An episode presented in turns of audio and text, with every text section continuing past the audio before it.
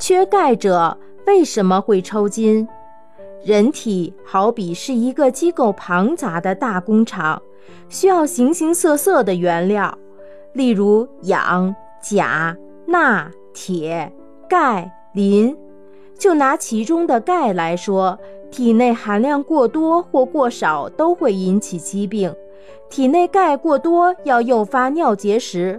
而缺钙则会引起四肢，特别是手足的抽搐，严重时因喉部气管肌肉的阵阵收缩，还会发生呼吸困难。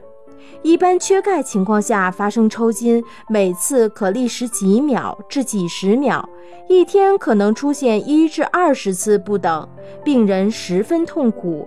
为什么缺钙会抽筋呢？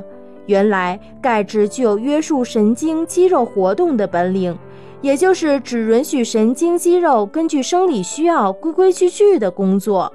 万一身体里钙分含量减少到缺乏时，神经肌肉不再受钙质的约束，它们就会撒野，于是就会出现上述抽筋的现象。